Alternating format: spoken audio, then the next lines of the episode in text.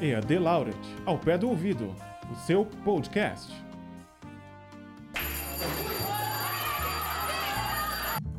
Olá, estudante do EAD Laureate. Estamos em mais um podcast. Chegamos no terceiro.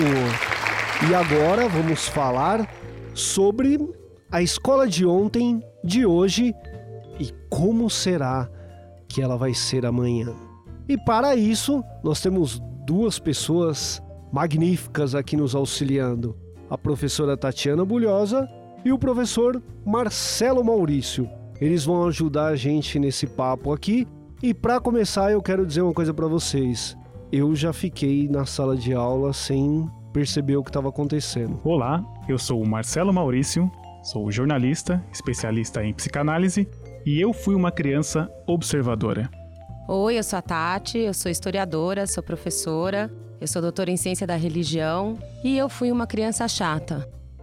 Bom, e para começar esse papo aqui, Vamos começar com uma coisa meio nostálgica. Como era a escola antes, até mesmo para a gente frisar as principais diferenças da escola que nós temos hoje. Qual é a experiência que vocês têm, que vocês se lembram da educação que vocês tiveram quando eram crianças? Bom, eu estudei numa escola extremamente tradicional. Apesar de eu não ter tantos anos assim, estudei numa escola muito tradicional, mesma escola que minha mãe e meus tios. E eu tive uma educação muito próxima da deles. Então eu tô falando assim, carteiras de madeira que eram pregadas no chão em fileira brasileira. A gente levantava quando o professor entrava na sala, cantava hino no colégio francês, então cantava hino do Brasil, hino da França toda segunda-feira fazia fila, tirava a distância, muitas repetições, a gente tinha muita conjugação de verbo de lição de casa, tinha que entregar folhas e folhas de papel ao maço com as conjugações de verbo. E algumas disciplinas muito distantes daquela que a maioria dos meus colegas da minha idade tiveram. tive datilografia, tive contabilidade, introdução aos estudos domésticos, umas coisas bem diferentes, assim, culinária. Não deu muito certo, inclusive. Aliás, não deu nada certo, mas enfim. Eu estudei a vida inteira em escola pública. O que dá para perceber de diferente, pelo menos do que era na minha época, é certa questão de liberdade.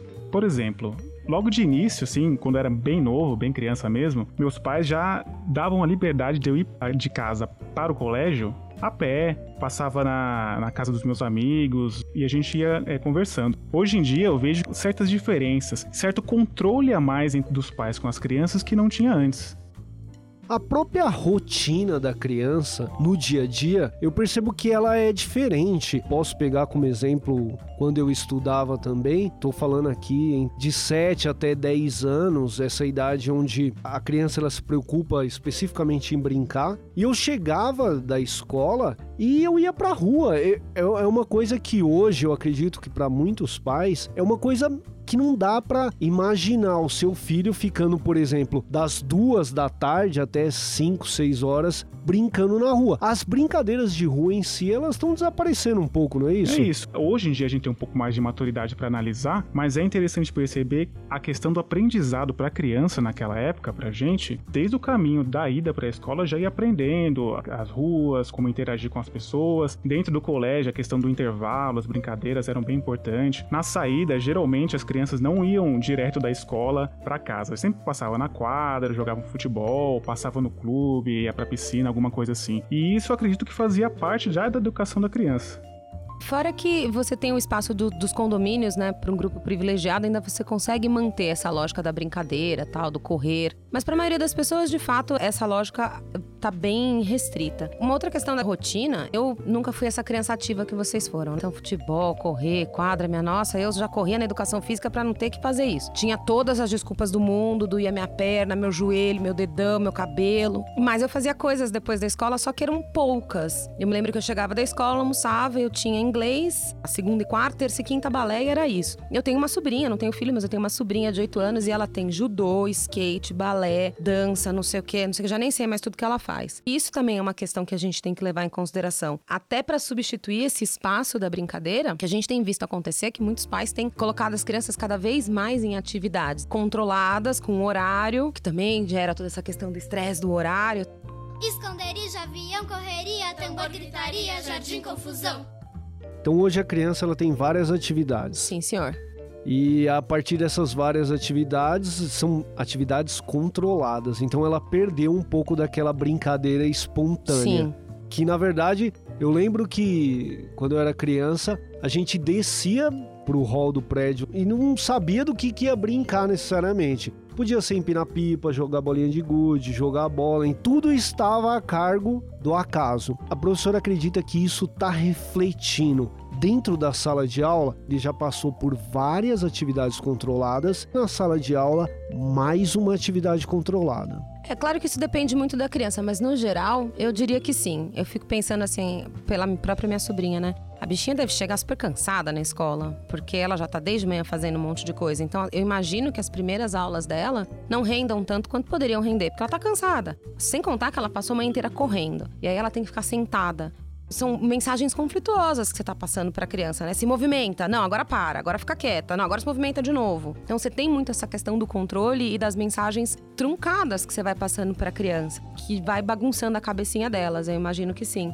Uma outra questão, você falando do hall do prédio, que todo mundo ia para lá, né? Eu também cresci em prédio. Então, quando a gente descia para brincar, e eu descia, embora não gostasse de correr e tudo mais, tinha um aspecto da questão da mediação de conflitos. Porque era uma turma grande que eu tinha no prédio, tinham poucas meninas e muitos meninos. Então, com uma certa frequência, a gente acabava brigando para saber de que que ia brincar. E a gente queria normalmente brincar muito mais no parquinho, porque tem a casinha, a gente gostava de brincar de pirata lá, e os meninos queriam mais brincar de taco, uma coisa que eles gostavam muito. E aí a gente mediava os conflitos e decidia entre a gente como que organizar aquilo. Então vocês vêm brincar um pouco com a gente no parquinho, depois a gente joga taco. E aí mistura as meninas no grupo dos meninos, porque era muito mais menino. E hoje em dia eu vejo que muitas vezes as crianças também não estão mais desenvolvendo essa coisa da mediação do conflito. Porque como elas estão com todas as atividades controladas, no momento em que começa o conflito, os adultos ao redor entram em pânico e querem resolver. Não, não, não, você brinca aqui então agora, você ali. E as crianças, nesse sentido, vão perdendo a habilidade de discutir, de debater. Não digo de brigar, né? Mas assim, de discutir mesmo, de dizer, mas eu já fiz o que você quis ontem, hoje você faz o que eu quero. Que faz parte do aprendizado dela também.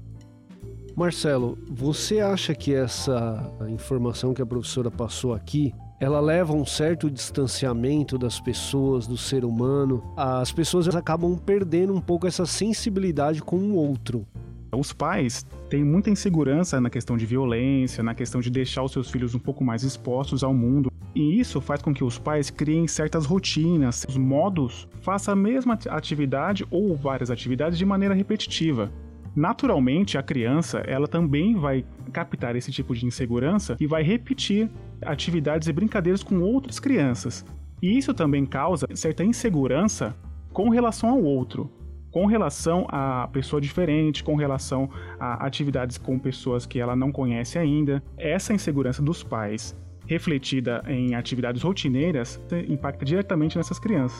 Todo esse contexto, todo esse histórico vai acabar levando a novos desafios no momento da aprendizagem, não é isso, professora? Ah, com certeza. A gente, como professora de sala de aula mesmo de criança, e eu já trabalhei com criança há muito tempo, a gente vê essas coisas refletidas no cotidiano. A dificuldade da criança do, do, ser contrariada, de resolver os seus problemas, a questão da insegurança da criança, a própria questão da criança não aguentar mais a quantidade de regras impostas a ela. É, a necessidade da gente pensar em como ajudar a criança no seu processo de aprendizagem, tornando-a mais livre mesmo, né? A gente tem essa obrigação enquanto professor e muitas vezes a gente esquece dela. De verdade, acho que esse contexto reflete bastante em sala de aula a partir do momento que se identificou que há uma mudança na forma das crianças brincarem, há uma mudança de ambiente, uma mudança de rotina, tá aí a responsabilidade do professor e da escola desenvolver estratégias que supram essas questões, essa necessidade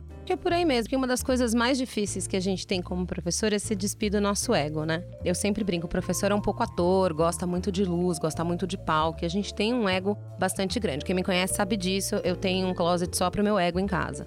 Oh, nossa! É, e é muito difícil se despir dele. E saber que a gente tem uma prática há, sei lá, 10, 15 anos e que essa prática de repente se tornou obsoleta é muito dolorido. E muitas vezes o professor no planejamento não quer admitir isso. Para ele, não, a minha aula tá ótima. Muito duro admitir, não, a minha aula não está mais de acordo com a realidade. Ela foi ótima, com certeza, mas hoje não é mais. E acho que é importantíssimo pra gente aprender a fazer isso, aprender a dizer, olha, preciso repensar e repensar a partir do contexto. Eu estava lendo um artigo de um psicanalista que chama Alfredo Jerusalinski. E vai diretamente a esse ponto que a gente está conversando aqui. Ele pega num, num aspecto a respeito das crianças quanto à sua atenção ou quanto ao seu foco na, nas aulas e nas atividades que estão sendo expostas na sala de aula. Ele diz que há duas maneiras, por exemplo, de uma criança demonstrar a sua hiperatividade ou seu excesso de atividades. Por exemplo, ela pode é, demonstrar de uma forma mais ativa, mais intensa, com menos atenção na sala, uma criança um pouco mais bagunceira, que fala um pouquinho demais e não presta muita atenção na lousa. Esse mesmo perfil de criança ativa ela também pode é, ir para um outro foco de uma criança um pouco mais retraída, pra, passando até a impressão de que é uma pessoa tímida. Na verdade, é, isso parte do mesmo ponto, é que essas duas crianças ainda não estabeleceram muito bem a relação com o próximo, a relação com o outro elas ainda são muito jovens, estão aprendendo é, os primeiros passos nessa relação com o outro, elas ainda não sabem é, identificar muito bem como fazer isso. O Alfredo Jerusalinski diz é muito importante nesses dois casos que atividades lúdicas, brincadeiras em sala de aula. Você me fez lembrar, Marcelo, quando eu tinha seis anos, a professora chamou minha mãe na escola. Tava eu, minha mãe, a professora, falou: Ó, oh, Maurício não tem condição não. Ele fica olhando para cima, fica viajando. E aí minha mãe olhou para minha cara assim e falou assim: ó, ele é quietinho, ele não conversa, mas ele também não escreve nada. Às vezes eu tô explicando, ele tá olhando pro teto. Quero destacar a sensibilidade da professora. Ela já imediatamente ela já falou para minha mãe, olha, não pediu para que eu tomasse bronca, não pediu nada. Na hora ela falou: "Primeira coisa, leva ele ao oculista. Pode ser que seja isso. Se não for isso, aí a gente vai para um próximo passo. Mas o fato é que ele não presta atenção nas aulas. Quando ela falou, eu realmente percebia que eu ficava olhando muito pro teto. Eu tenho vaga lembrança assim de toda essa situação, mas o fato é que minha mãe me levou ao oftalmo e lá ele identificou que eu tinha problema de visão. Imediatamente eu comecei a usar óculos e a partir disso o problema acabou. Agora, eu fico imaginando um professor que não teve essa sensibilidade, não tem esse treinamento no olhar, poderia ser alguém que estaria repetindo várias vezes a mesma série sem que fosse identificado qual era o problema real. Sim. E outra, né, eu acho que aí volta para duas questões que a gente falou. Uma é a questão do ego, né? O professor muitas vezes e aí para a questão da mudança também do tipo de ensino e da escola e tudo mais. O professor muitas vezes está tão focado nele, e ele acha que a sala de aula é tão focada nele que ele não consegue prestar atenção o suficiente nos alunos que estão ali, né? Para justamente perceber essas coisas, perceber, olha, aquele ali tá olhando pro teto, aquele ali tá desenhando enquanto eu falo. Então, quando você se despe do seu ego, eu acho que você também consegue enxergar isso melhor. E de certa forma, isso tem a ver com uma das grandes mudanças, eu acho, da educação de lá para cá, né, de quando eu estudei para cá, que é o foco cada vez mais no estudante, inclusive no fato de que ele olha pro teto porque isso mexe com a maneira como ele aprende. Muito. Então a gente precisa estar tá cada vez mais prestando atenção nesse detalhe de que a estrela ali daquele momento da sua aula não é você, é o teu estudante, né? A gente está aqui não é para também tacar gasolina no incêndio. Existe uma questão, qual que seria primeiro passo para identificar. Fala assim, não, o que, que eu tenho que olhar na minha sala para poder identificar alguma anormalidade? Bom, o próprio conceito de anormalidade também ele precisa ser bem pensado com cuidado, né? Mas assim, a gente percebe que existem alguns percalços no processo de aprendizagem da criança. Depende muito da faixa etária, depende muito do que você está propondo, mas você consegue identificar se a criança está tendo uma dificuldade que é temporária, se aquilo de fato é uma dificuldade maior. E a partir do momento que você identifica, que pode ser comportamentos como aquele que sua professora identificou em você, né, de ficar olhando para o teto e tal. Às vezes não, às vezes é a recusa de fazer uma atividade de qualquer forma. Nem sempre a criança que se recusa a fazer atividade é birrenta. Muitas vezes ela não está conseguindo compreender e aquilo é uma forma dela se defender. Você consegue perceber esse tipo de coisa. E aí a primeira coisa que a gente tem que fazer é chamar os pais, conversar com os pais, tentar entender qual o contexto dessa criança. Tentar nunca julgar a criança e tentar nunca culpar a criança. É, e não cair naqueles estereótipos. Essa criança é difícil, essa criança é birrenta. A gente tem que tentar não cair nisso, né? É mais fácil de lidar quando você tem rótulos bonitinhos para todas as crianças, mas a gente tem que tentar não fazer isso. E acho que chamar os pais E lembrar sempre que o processo de ensino e aprendizagem, ele não termina na escola e ele não é exclusivo professor-estudante, passa pela família. Você tem que procurar estabelecer ali uma parceria para tentar identificar se é uma questão momentânea ou se é uma questão que de fato vai perdurar e aí vai precisar de uma atenção maior, interdisciplinar, multidisciplinar, com profissionais de várias áreas. Às vezes não é, às vezes é uma questão só do momento. Esconderijo, avião, correria, tambor, gritaria, jardim, confusão. Nós temos 20, 30 anos de evolução na rotina e o espaço físico ele não muda. A capacidade de aprendizado da criança de antes e de hoje, acredito que é a mesma coisa. O que tem que evoluir, o que tem que se adaptar com os meios de informação de aprendizado de hoje é mais o corpo docente e os pais. É, se antes tinha a lousa, tinha o giz, hoje tem o tablet, hoje tem o celular. E cabe a esse conjunto de docentes e professores identificar qual é a melhor forma da criança aprender eu acrescento algo ainda. Uma criança, por exemplo, de 8 ou 10 anos que ela recebe hoje através da internet, de filmes, de animações, é imensamente maior a quantidade de informação que nós tínhamos, não é isso? Muitas crianças hoje estão super estimuladas. Tem um lado muito positivo e também tem os seus problemas. E eu acho que a gente pode tentar contornar isso ou tentar encontrar um equilíbrio legal. Até em sala de aula, voltando para aquilo que você falou do espaço físico, a gente tem algumas escolas hoje que têm uma proposta de reestruturação de sala de aula colocar puff, de colocar aquelas, aquele chão emborrachado. E mesmo que você não tenha, porque às vezes a gente é, gostaria de poder fazer muitas coisas, mas não tem a questão material mesmo. Sempre dá para de repente uma aula ou outra você empurrar as carteiras e sentar com as crianças no chão e tentar nesse sentido desligá-las um pouco, sem deixar de estimular, que você também pode trabalhar várias coisas ali em roda, no chão, buscando sempre esse equilíbrio, sempre estar tá estimulando a criança, mas nunca super estimulando, como é algo que a gente vê acontecer com frequência. Tem até nos Estados Unidos uma, uma expressão que são as Tiger Moms. São aquelas mães que querem filhos prontos para entrar nas melhores universidades e que por conta disso colocam eles desde pequeno para fazer aula de matemática, de violino, de latim, sei lá mais eu o quê. E a criança acaba de fato sendo super estimulada e desenvolve todos esses conhecimentos, porque a gente sempre tem que se perguntar qual o preço que você paga, né? Você não está pulando etapa, você não está deixando de fornecer esse instrumento do lúdico, porque tornar a criança uma reprodutora de conhecimento é muito fácil. Difícil é efetivamente fazer com que ela dê significado e sentido para aquilo que ela aprende. Esconderijo, avião, correria, tambor, gritaria, jardim, confusão.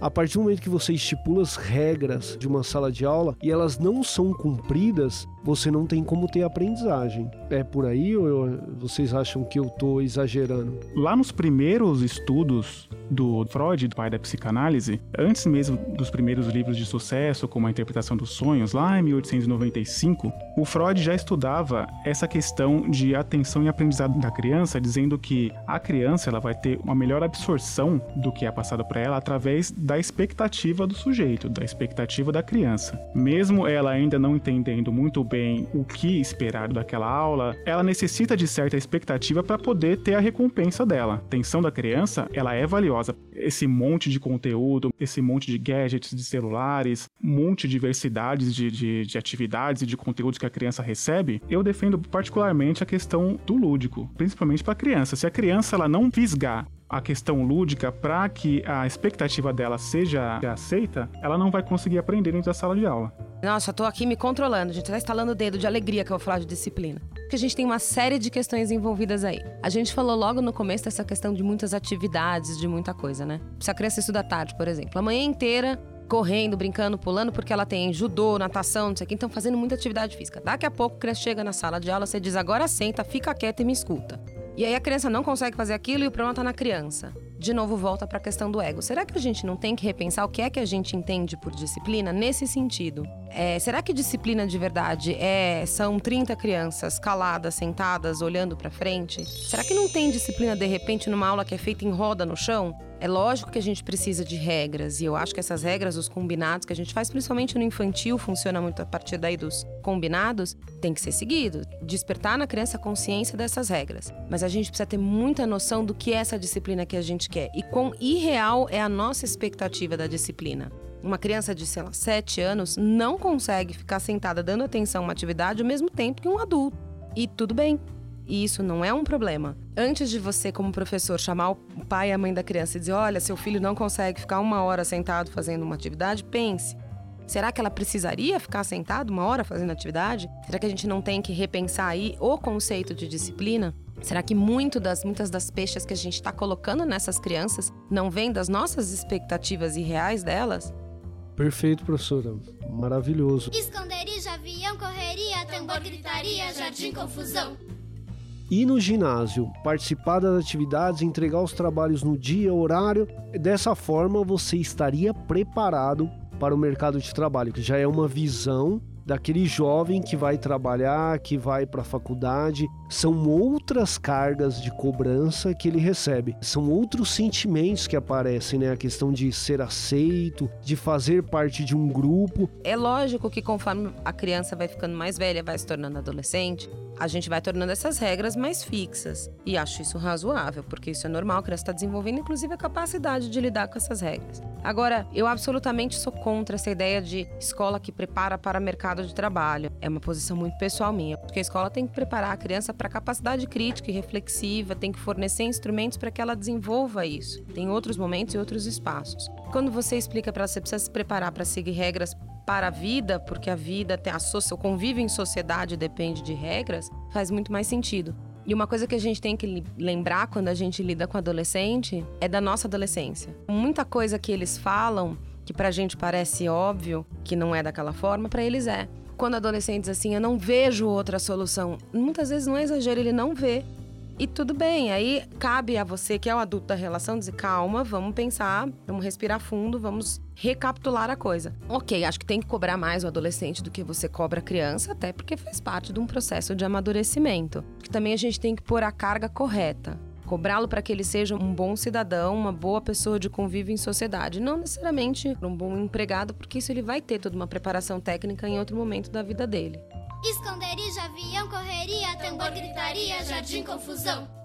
Muitos professores já entram na sala, todo mundo desliga o celular, não quero ver um celular ligado, pelo menos uma vez ou algumas vezes esse celular pudesse ser introduzido na atividade. Não tem como você virar as costas para a tecnologia que faz parte da vida desses jovens fazer com que a tecnologia venha e faça parte do plano de ensino? Você julga que a criança ou adolescente que está no celular, ele é indisciplinado. Porque a tua ideia de disciplina não condiz mais com a realidade de disciplina deles. E às vezes não tem nada a ver. Você pode justamente utilizar do celular sem problema nenhum. Você pode pedir para que eles procurem vídeos e você discutir esses vídeos. Quer dizer, tem milhares de possibilidades para você usar ali. E repensando sempre esse conceito: o que é a disciplina?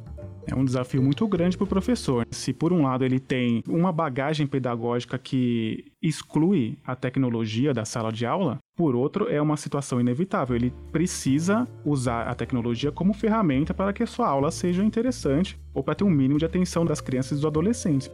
Esconderijo, avião, correria, tambor, gritaria, jardim, confusão. A gente pode dizer que é uma dica importante para pais e educadores tentar aproximar a família dessa escola para que os pais participem. Geralmente os pais que participam, que estão junto desse estudante dentro da escola, que muitos conflitos são resolvidos ali de forma mais amigável, digamos assim. Amigável, rápido e pontual, no sentido de que muitas vezes você não deixa sair de proporção. Às vezes é uma coisa pequena que resolveu na hora, resolveu, só que se você não resolve na hora, vai crescendo. Concordo muito com você. Tem que ser uma via de mão dupla. Tanto a escola quanto a família tem que tentar essa aproximação. Se de repente você tem um filho e está numa escola em que você não tem nenhum tipo de contato cotidiano, bate na porta da sala da diretora, pergunta para ela se ela não tá afim de marcar um futebol no fim de semana, sei lá, um futebol na quadra entre pais, professores e alunos. Ali se resolve um monte de coisa. São coisas simples mesmo. Nossa, precisa de um processo, um projeto elaborado com muita verba. Às vezes abrir a quadra de fim de semana, que é uma coisa que é muito mais factível na maioria das escolas. Bom, e aí você acaba mudando um pouco esse espaço físico e a educação acontece em todo o ambiente, junto a todos os atores que estão envolvidos na vida desse estudante. Marcelo, esse conflito que acontece na infância de uma criança que ficou retraída, isso vai refletir na adolescência ou são coisas totalmente diferentes? A criança bem no começo assim da primeira infância, ela ainda não tem constituído a sua ideia de eu, a sua ideia de pessoa ainda, né? Ela vai aprendendo aos poucos com as experiências que ela tem no ambiente, os ensinamentos dos pais, dos professores. A técnica de aprendizado de atenção da criança é diferente. Depois na adolescência, a coisa muda drasticamente. Ela já tem plenamente sua consciência de eu e talvez seja por isso mesmo que ela não tenha total atenção numa sala de aula, por exemplo, né? Ela tem outras questões ali funcionando, questões é, de desafio à autoridade, questões de sexualidade. Fica bem complicado um adolescente ele manter o foco numa aula 100%.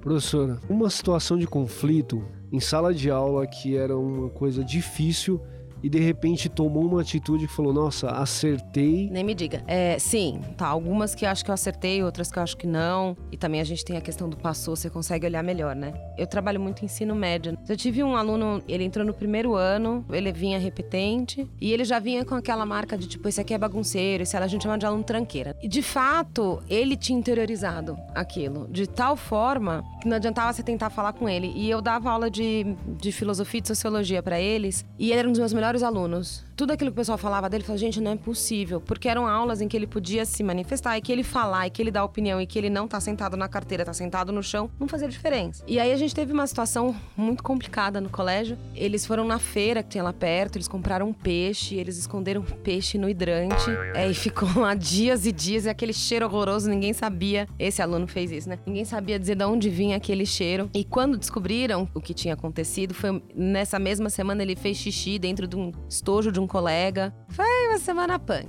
E aquele cheiro horroroso no colégio, quando descobriram, foi aquele escândalo. Aí muita gente gritando, muito grito, muito grito, muito grito. E eu não sei porque naquela hora me deu um estalo e ele era um menino alto, muito, muito alto, né? E aí eu cheguei e abracei ele, assim, fiquei abraçada nele. Eu abracei e encostei a cabeça assim no ombro e fiquei abraçada. Eu falei, vai dar tudo certo. E ele começou a chorar e ele não parava de chorar comigo. Depois eu sentei com ele num canto, sozinho, a gente conversou muito. E aí ele foi se abrindo, ele tinha uma situação familiar complicada. E aí a gente foi entendendo que, na verdade, ele não era um aluno tranqueira. Ele era um jovem que tinha uma série de problemas e que estava tentando chamar atenção para aquilo. E ele melhorou muito.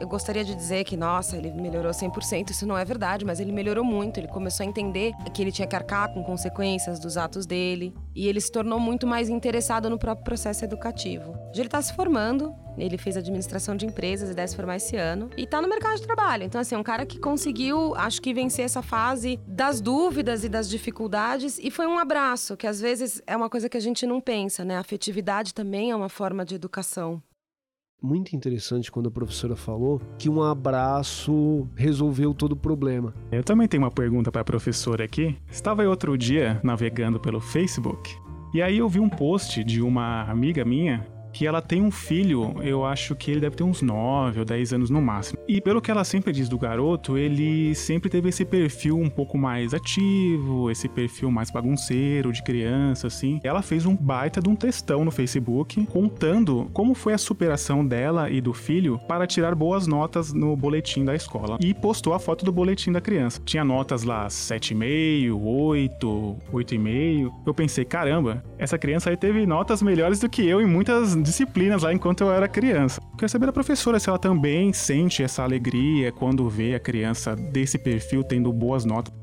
Sim, eu, nossa, muito. Eu sou muito babona, assim, com os meus estudantes. Sou eu que entrego o boletim na escola. Então eu olho o boletim de todo mundo e aí eu, tipo, sou muito babona. Quando eu vejo que eles conseguem nota alta, nossa, eu fico toda feliz. Inclusive, a mãe de um dos meus estudantes na última reunião de pais disse que a culpa é toda minha porque eu mimo demais os meus alunos. Então, eu fico muito feliz, porque, na verdade, eu não acredito muito eh, em nota. É uma tradução que a gente precisou inventar aí para organizar em termos práticos. Não gosto de prova, eu podendo fugir da prova, eu fujo. Eu acho que a avaliação é um processo muito maior, muito mais complexo e muito mais rico do que isso. Aí a gente simplifica tudo, dá uma nota e tipo diz bom se tá acima de tal, ruim, se tá, que é um negócio complexo. Mas eu acho que como professor a gente tem que entender que por mais que a gente odeie, a gente tá submetido a um sistema que trabalha com a nota. E tem que valorizar sim quando vem uma superação dessas. Uma parceria com mãe, com pai, tio, papagaio, periquito, todo mundo tem que estar tá envolvido nisso. E a gente como professor pode ter várias ideias, né? Eu tive uma turma há uns três anos muito difícil, é que tinha muitas dificuldades de relação ali dentro, né? Os relacionamentos ali dentro eram muito complicados. E eu não conseguia dar aula em sala de aula.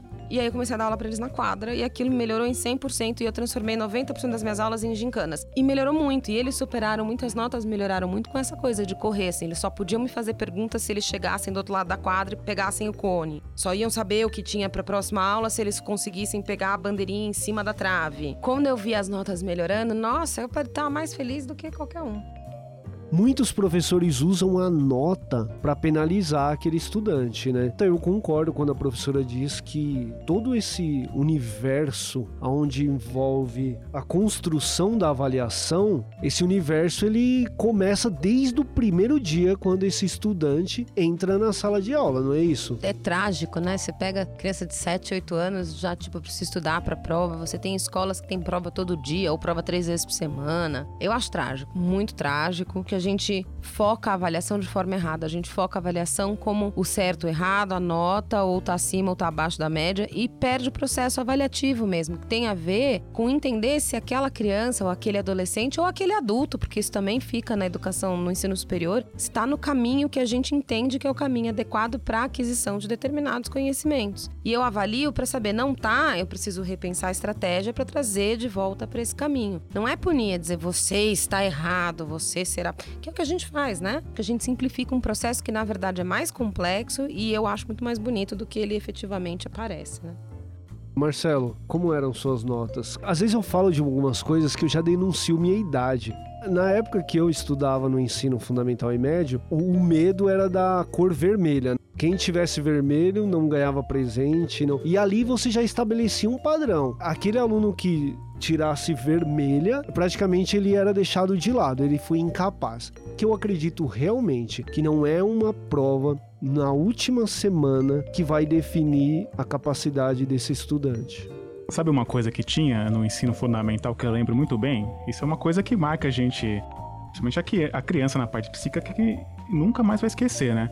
Nas aulas de matemática, tinha uma professora, professora oriental chamada Maria Teresa.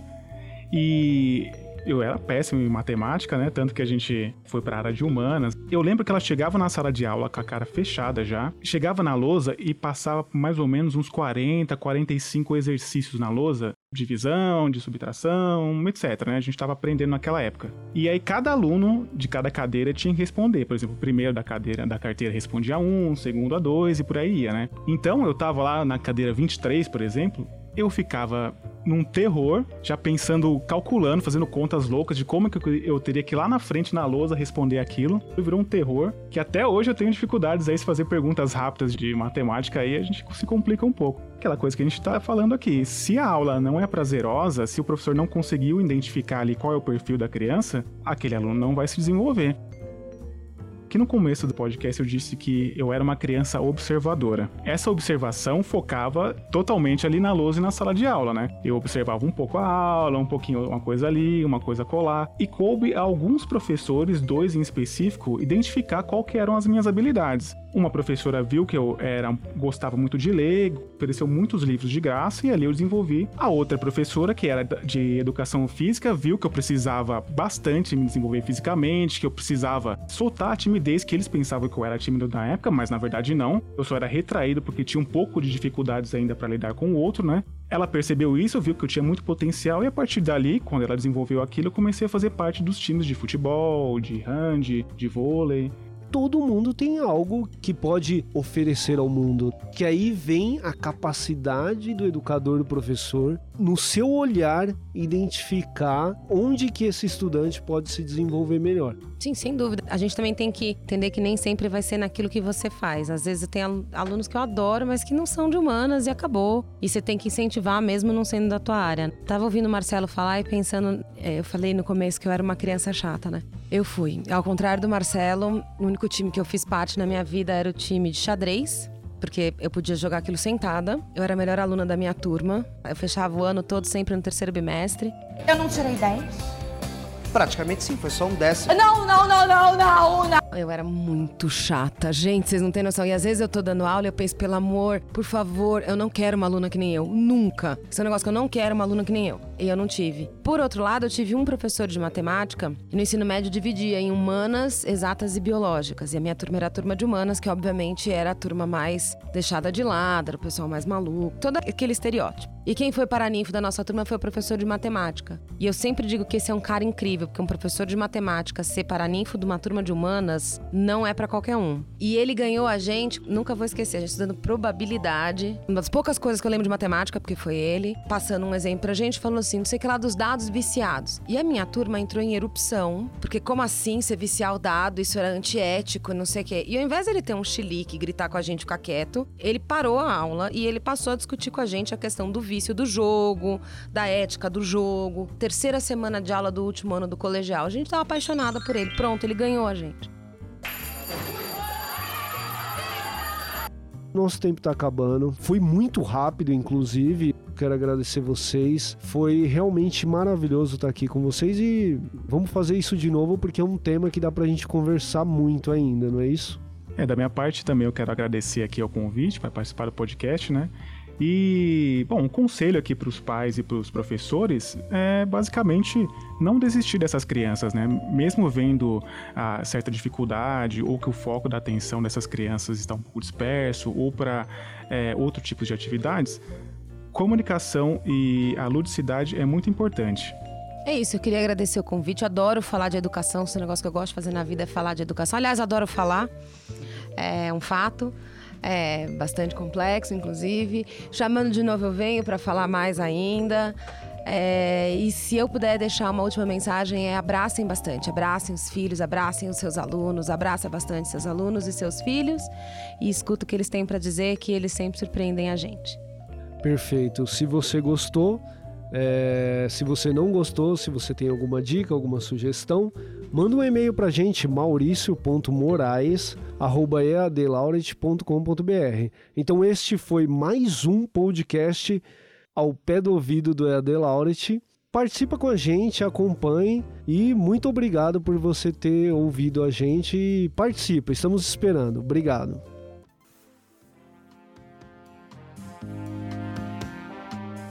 Este foi mais um episódio do EAD Lauret, ao pé do ouvido, o seu podcast.